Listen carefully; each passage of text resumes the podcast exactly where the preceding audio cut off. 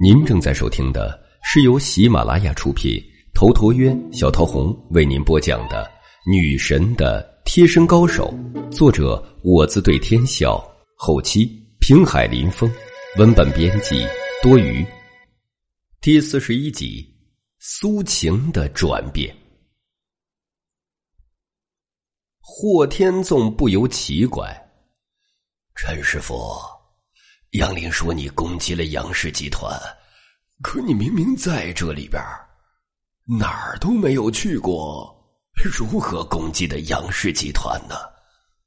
陈阳对霍天纵还是很尊敬，他正色说道：“霍师傅，这其中有些隐秘缘由，我也不好说出来。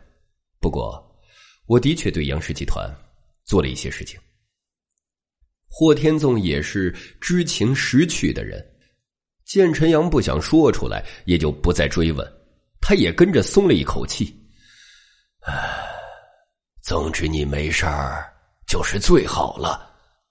霍师傅，你给杨林回话，就说我答应他了。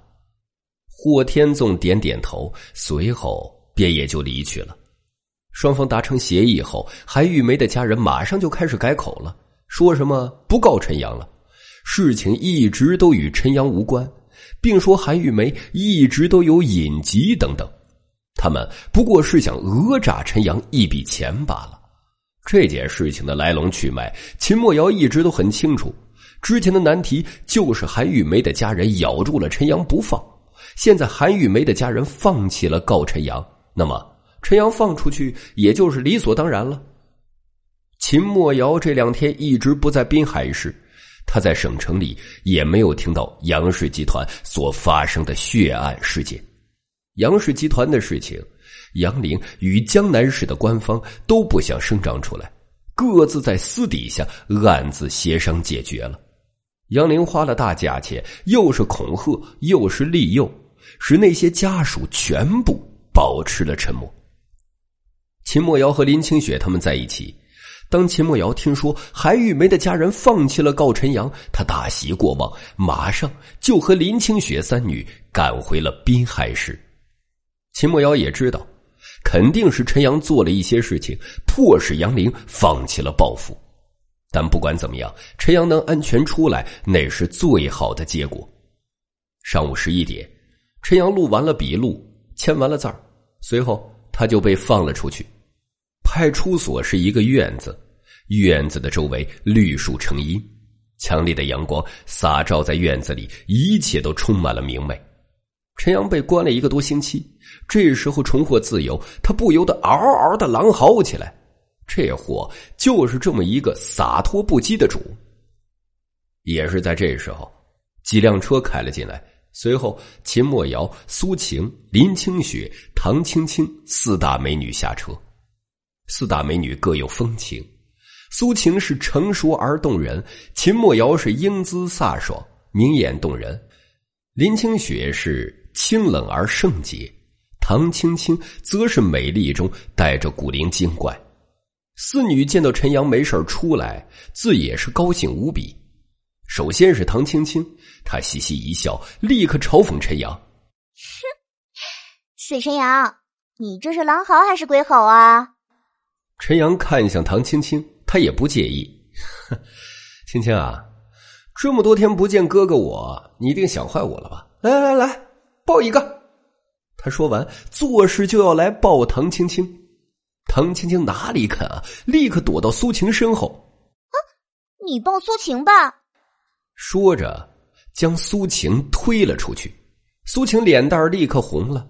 陈阳也不好意思当众抱苏晴，他挠了挠头，呵呵的傻笑。林清雪看向陈阳，他微微一笑：“ 没事就好，走吧，我们带你先去洗个澡，然后好好的吃顿大餐。”陈阳这段时间伙食的确不太好，闻言就说道：“ 这个主意好。”秦墨瑶在一旁见状：“我还有些事要忙，你们去吧，我就不去了。”莫瑶姐，你可不能缺席，大家在一起多好玩啊！你有事要忙，也不急在一时。是啊，秦队长，说起来，我也该好好谢谢你。秦墨瑶推脱不过，便也就依了。这四大美女在一起，气氛还是比较融洽的。不过，除了苏晴，苏晴还是跟他们无法好好的融入。一来，苏晴年龄最大；二来，家世上苏晴跟他们在一起有自卑感。林清雪他们都是挎名包、开名车的主，而他不过是普通的工薪阶层，差距太大了。尽管林清雪他们已经很在意苏晴的感受，但苏晴还是有些敏感。苏晴心里不想跟大家继续一起，但这个时候她也不好扫兴。一众人很快上了车，陈阳是坐的秦墨瑶的车，他坐在副驾驶上，后座上坐了苏晴。车子启动后，秦墨瑶不禁问陈阳：“你对杨玲到底做了什么？他为什么向你妥协了？”天机不可泄露。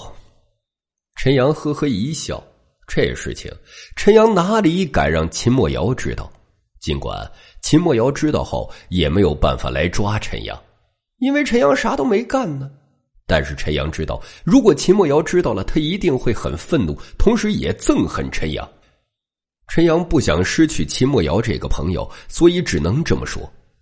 秦墨瑶见陈阳这副样子，就知道这家伙是绝对不会说了。他想了想，觉得自己也没有必要弄那么清楚，也许知道后会增添更多的烦恼。当下他也就不再问了，反正陈阳没事就好。接下来的节目也就是洗澡、吃饭，期间。林清雪与唐青青也问过陈阳，到底是怎么让杨玲妥协的？陈阳也是打个哈哈含糊过去，他始终是不说。众人也是无奈。吃过饭后又去唱 K，如此一顿疯狂的玩乐之后，居然直接到了晚上。晚上众人又去吃饭，吃完饭散场时已经是晚上九点。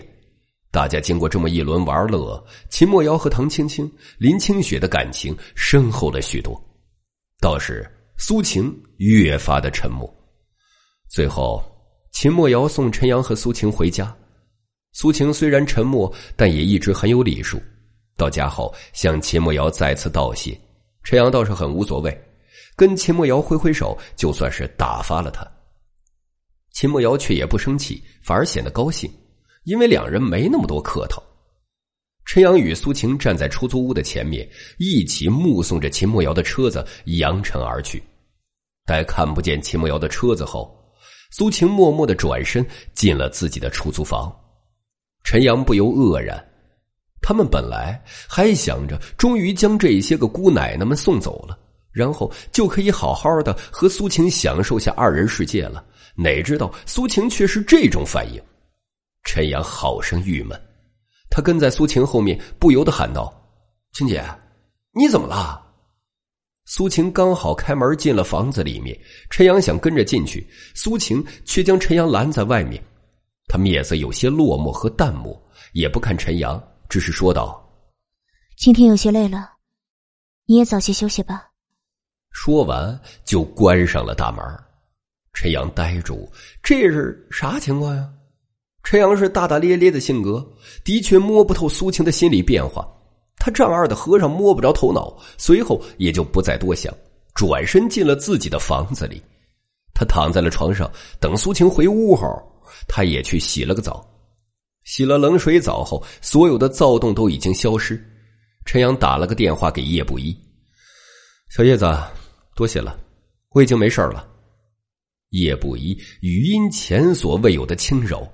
大哥，不用，不用说谢字。陈阳微微一笑，尽快出国，有机会我会去找你。是，我没有做错什么吧？你做的很好。